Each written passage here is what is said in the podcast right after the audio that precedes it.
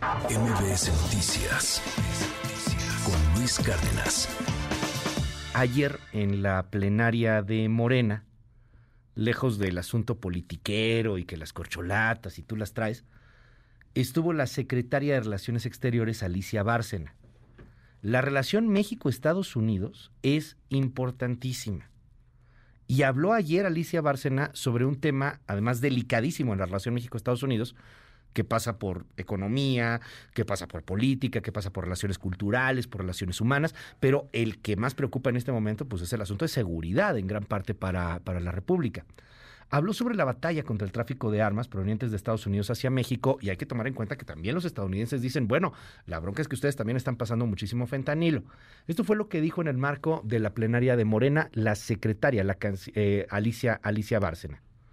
Hemos eh, estado participando en los litigios que el gobierno de México ha emprendido contra el comercio negligente de armas. Y ahí aprovecho la ocasión para reconocer la gran labor que hizo mi predecesor Marcelo Ebrard. Creemos que, que las armas, ¿verdad? El tráfico de armas hacia nuestro país. Fíjense cuántas armas entran a México al, al año. Entran 200 mil armas a nuestro país. Y la verdad es que las armas son el otro lado, ¿verdad? De la delincuencia. Y por eso es tan importante, es la otra cara de la moneda. Entonces, mientras no podamos hacer un verdadero control del tráfico de armas, creo que no vamos a poder avanzar. Asimismo, Alicia Bárcena dio a conocer que trabajan muy fuerte para combatir la ley antiinmigrante en el estado de Florida, allá en los Estados Unidos, y destacó la presentación de un amicus curia para ser amigos de la Corte y acompañar a las comunidades mexicanas a fin de que se suspenda esta normativa. Así lo dijo. Estamos trabajando muy fuerte para combatir lo que nos está pasando en Florida. Ustedes saben que DeSantis ha generado esta ley, una ley muy, muy complicada, una ley 1718, que realmente es antimigrante en muchos sentidos. Y nosotros lo que estamos haciendo ahora es que vamos a hacer un amicus curiae, vamos a ser amigos de la Corte, acompañando a las comunidades mexicanas para que se suspenda esta ley.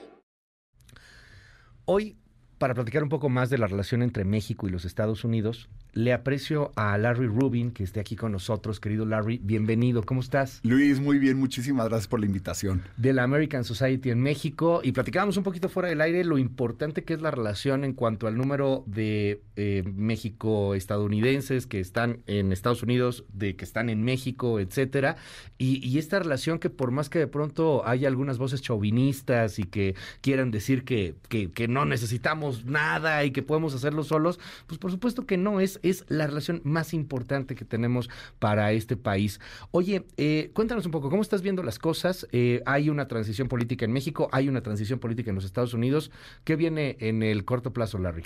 Mira, en el corto plazo, Luis, eh, lo preocupante es que creo que el, nivel de, ruido, tanto en México como en Estados Unidos, por las mismas elecciones, va a subir sobre la relación bilateral. O sea, Estados Unidos va a criticar las acciones que se han tomado en el gobierno mexicano y viceversa, México no va a no se va a esperar para contestar. Entonces lo veo complicado, eh, pero espero en que, verdaderamente los políticos en ambas, en ambas naciones se enfoquen en lo que ha venido pasando eh, pues en la relación comercial, por ejemplo, que sigue creciendo. Eh, evidentemente siempre hay retos, como decía bien la, canciller que ahorita la, escuchábamos, pero, pero pues lo que se tiene que hacer es que Estados Unidos y México tienen que trabajar juntos porque ningún problema se resuelve solamente unilateralmente ¿no? Se requiere una, una verdaderamente un, trabajo en conjunto para la lucha contra el fentanilo, para el tema migratorio o para el tema de importación de armas, ¿no? Son temas centrales para los dos países. Tú eres un México estadounidense ya con, con gran bagaje político aquí en México, también allá en los Estados Unidos, y, y lo que me dices me, me brinca porque pues justamente vamos a estar viendo cómo el discurso anti, anti-inmigrante va a crecer brutalmente, particularmente por republicanos como Ron DeSantis, de lo cual hablaba la, misma canciller, como el mismo Trump. Y, y cuando empiezo a escuchar y a ver y a leer que esta idea de de invasión, decimos aquí chauvinistamente un poco, porque podría entrar el ejército estadounidense a combatir los cárteles, pero allá también dicen es culpa de los mexicanos y tenemos que hacer algo porque tenemos el ejército más poderoso del mundo. Se dio en el debate el republicano, si no me equivoco, ¿no? Uno de los candidatos republicanos decía, oigan, tenemos este super ejército y estamos ayudando a Zelensky, que es su papa, ¿y por qué no vamos contra México y mejor combatimos los cárteles? Ya está puesto en un debate, ya no es menor lo que estamos escuchando, Larry. ¿Crees que esto va a seguir y a seguir y a seguir subiendo? Tú eres republicano, a final de cuentas, conoces quizá muchos de, estos. ¿Es más bluff o, algunos sí lo traen muy en serio? Pues mira, sabes que es que es una gran preocupación el tema de fentanilo, ¿no? Hoy es la muerte principal de, estadounidenses de 18 a 45 años. Entonces, en todas las comunidades están hablando del fentanilo y claro está pues, la oposición, ¿no? En, esta, en este caso, los republicanos, la oposición a, Joe Biden, eh, definitivamente es un tema que se pueden agarrar y decir, mira, el fentanilo está creciendo, no estás haciendo suficiente con México, ¿no? No estás presionando suficiente.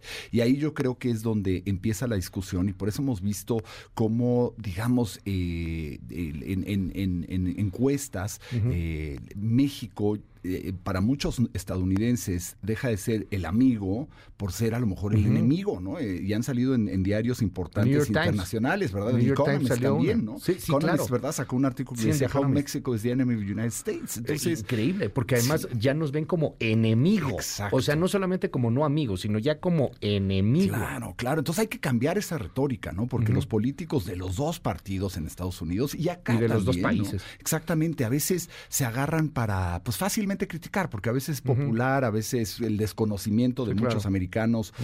Y de mexicanos de la relación bilateral, pues es fácil decir, ah, el culpable es el de allá, ¿no? y, en vez de solucionar el tema, es apuntar el dedo, ¿quién es más culpable? No tú, porque tú y no y yo, y entonces eh, jamás, jamás se sientan verdaderamente a la mesa para resolver, y son temas de largo plazo, ¿no? Oye, a ver, esto me, me, me gusta mucho porque es el buscar el cómo sí. La bronca es que los políticos neta no buscan el cómo sí, o sea, parece que buscan cómo meter más bronca. Y hay mucho ruido, tú lo decías de esa manera, va a ser muy estridente, va a ser mucha laraca, muy, muy de nosotros afectados por las declaraciones de aquellos, muy de aquellos diciendo que somos los culpables de, de todos los males estadounidenses. Pero en este momento político, geopolítico que estamos viviendo, creo que sería un momento de oportunidad brutal. Debería de haber inversiones cayendo a raudales en, en, Estados Unidos y en México, porque también los mexicanos estamos invirtiendo en Estados Unidos. Y presentan eh, en el marco de la American Society, de la cual tú eres parte, presides, eh, Larry, eh, presentan esta convención, la segunda convención binacional. y me llamó la atención el tema, por eso te aprecio que hayas venido y lo podamos platicar.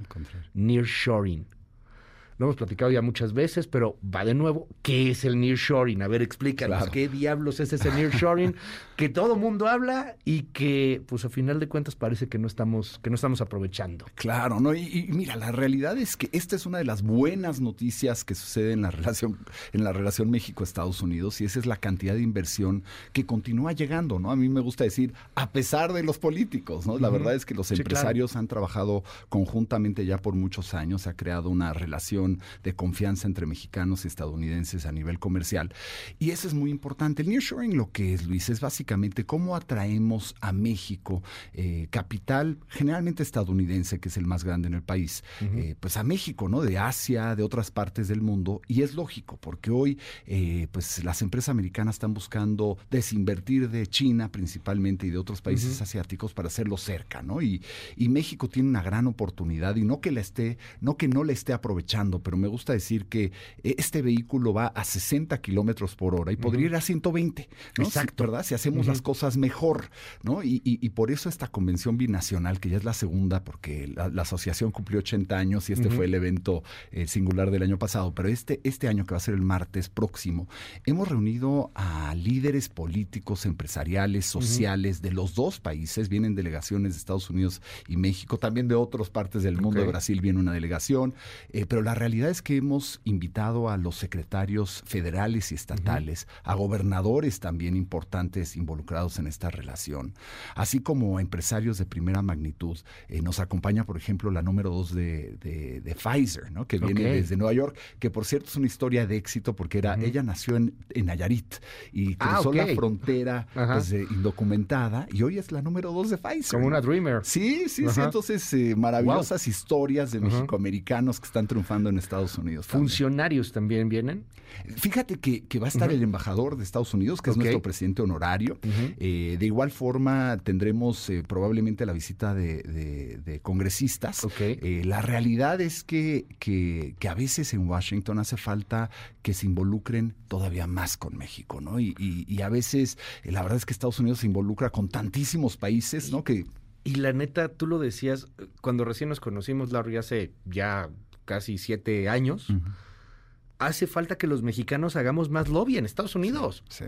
O sea, somos muy del mentado ombligo, no nos dejamos de ver el ombligo y, y no nos lanzamos a hacer lobby en Estados Unidos cuando te das cuenta del lobby que tienen, pero los chinos, pero los japoneses, pero los indios, pero todo mundo y cómo están súper activos en sus comunidades. Los Sí. colombianos, caray, sí. O sea, y ellos sí logran y Sí. van y convencen y los gobiernos están activos y hablan a la prensa estadounidense y nosotros la verdad es que nos quedamos muy muy calladitos. Sí hace, hace falta tanto de Washington más atención a México como de México también más presión para que nos pelen. Claro, totalmente, tanto de, de- de la iniciativa privada como, claro. como el sector público, ¿no? Y, y- y la verdad es que, por ejemplo, platicábamos eh, tú y yo que, eh, que la fuerza de los mexicoamericanos allá es enorme. O sea, son Ujú. 38, somos 38 millones de, de mexicoamericanos en, en Estados Unidos y casi nadie nos pela, ¿no? Entonces dices, oye, ¿por qué? Pues si es el 12% de la población. 38 millones y estos son los digamos ya legales, o Eh, sea, estos son- legales con dos nacionalidades. Exactamente, ni estos son siquiera los residentes. ciudadanos, los residentes son, le sumas 10 millones ese número, ¿no? Entonces,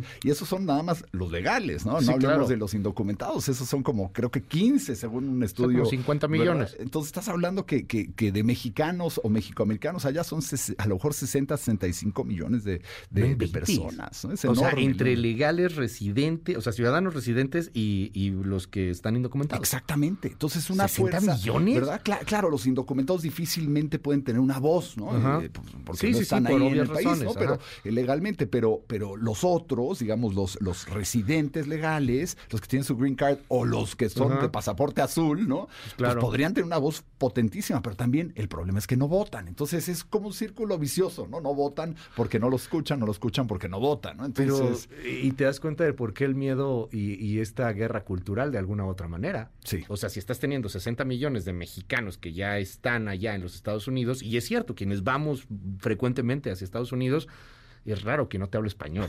O sea, Sí. perdón, ya es raro. O sea, Sí, el raro sí, es que te hable inglés, O sea, claro. depende de dónde vayas, ¿no? Pero Texas, etcétera, es raro el que no hable español.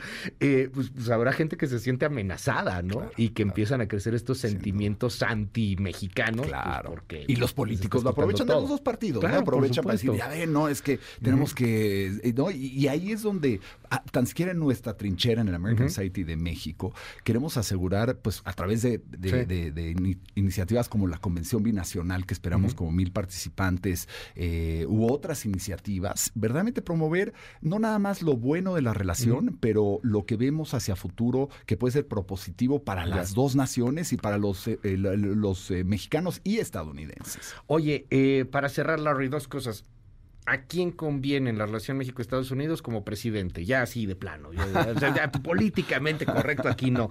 Mejor una Sheinbaum, mejor una Xochitl Galvez. ¿Cómo ven esta relación entre México y Estados Unidos allá? Allá, pues fíjate que, que es bien interesante porque como México tienes también esta división política, ¿no? Hay muchos que les gusta Morena, ¿no? Que han escuchado muy buenas cosas de lo que eh, se ha hecho y tienes lo opuesto, ¿no? Tienes, eh, pa- por ejemplo, por eso tuviste a Xochitl Gálvez en Texas, Sí, ¿no? sí, sí. Todavía como precandidata inclusive eh, y, y mucho interés por parte de muchos mexicanos hacia ella. Sheinbaum no fue, ¿verdad? Sheinbaum, no- Claudia no ha ido aún, Ajá. pero, eh, pero, pero lo que queremos hacer es asegurar que tanto Claudia como Xochitl regresen a Estados Unidos, que les organicemos eh, algo apartidista, ¿no? Porque pues de eso se trata, no se trata de, de, de, que, crear trincheras, sino que ambas puedan ir, o, perdón, si Claudia es la candidata, claro, si es Marcelo, que sea Marcelo, ¿no? Sí, O sea, claro. Porque todavía está por definirse Bueno, Morena. ¿verdad? Dicen por ahí que va a ser Claudia, ¿eh? Este, es un secreto, este, casi nadie sabe, pero bueno. Pero bueno, ya, ya veremos qué ¿verdad? pasa en Morena, ciertamente, pero bueno, Y, pues. y- y si es Marcelo, digo, ya nadie habla de, de que puede ser eh, eh, Adán, pero, pero, Sí. pero, pero ser bueno, Noroña, ¿no? ¿verdad? O, o- o- este, o. Velasco, ¿no? Pero, pero la realidad Sí. es que tienes o Marcelo o Claudia. ¿verdad? As- eh, y, vis a vis con, con, eh, Sí, con con Xochitl, ¿no? Y, y alguno de ellos, do- de ellos dos de Morena Morena y tanto del lado también de, de, Xochitl, pues tienen que conectar con la comunidad allá, ¿no? Porque estás hablando de estos, no. de estos números tan grandes que sí pueden votar y sí pueden hacer una diferencia. Y tienen que conectar con lo que les pasa a ellos allá y cómo nuestro país va a ayudarles a ellos. Exacto. Porque por lo regular es, ay, gracias por sus remesas y pues tráiganos más porque con sus remesas nos está yendo toda. O sea, ¿cómo le van a hacer para realmente apoyar, para tener eh, gente allá en, en los Estados Unidos? Oye, finalmente, Larry, tú apoyaste a Trump la, la, primera elección, ¿no? En la segunda. Este, la segunda elección. la primera, no. Vas a volverlo a hacer el republicano, final de cuentas. Pues mira, sabes que yo en lo particular, porque obviamente el American Series es totalmente apartidista, ¿no? Pero, pero yo en lo particular, eh, pues quien quede candidato, pues, evidentemente voy a apoyar, ¿no? Porque, porque creo en los valores del partido. Hay cosas como todos, ¿no? Que no me gustan de mi partido, eh, pero me gustan más, hay más las que me gustan que las que no me gustan, ¿no? Y del otro partido hay más las que no me gustan que las que me gustan, ¿no? Pero en realidad, eh, yo, yo, eh, lo particular, a mí me encantaría que fuera un candidato nuevo, ¿no? Eh, que no fuera Trump. pues mira, me gustaría más que fuera alguien que, que llegue para porque creo que lo que hay que atraer en Estados Unidos es a los que no tienen esa oposición férrea contra Trump. Y Trump divide, ¿no? Porque hay muchos que lo adoran y hay otros que lo superodian, ¿no? Entonces, eh, la, realidad es que apoyaré quien sea el candidato, pero me encantaría ver un candidato más joven, porque no puede ser que, que, que, los de 80 años gobiernan en Estados Unidos. Tú ves al senador Mitch McConnell, tiene 81. Y que se le va el avión. Claro, que se pues, le, 81 años mejor. Ya descansa, ¿no? Y yo digo, Joe Biden normal. pues también tiene 80, ¿no? Pelosi, 83. Eh, Diane Feinstein, que se acaba de retirar, 91 años, senadora, ¿no? Dices, oye, ¿por qué, por qué Pero trae 50 puntos arriba. Sí. O sea, se ve imposible que no sea él el candidato, ¿eh? Claro, claro, ¿no? E, es que, te digo, hay los que lo aman y hay que eh, los, que lo odian. El partido, evidentemente, tiene una base enorme, ¿no? Platicaremos de eso si nos das oportunidad en algún momento, Larry. Y bueno, pues ahí está la invitación también a la convención binacional, la segunda convención binacional de la American Society. ¿Es cuándo? Es el martes, se pueden encontrar toda la agenda en www.amsoc.com eh, .mx diagonal convención y eh, tenemos ya los últimos lugares, mi querido Luis. Eh, me da gusto que, nos puedas acompañar un ratito, pero va a estar va a estar muy bueno. No, y además va a dar nota, o sea, porque hay hay varios desde empresarios hasta también algunos políticos mexicanos, etcétera, creo que va, va a terminar por dar nota la siguiente semana. Mil gracias, querido Larry. Al contrario, Luis, muchísimas gracias. MBS Noticias con Luis Cárdenas.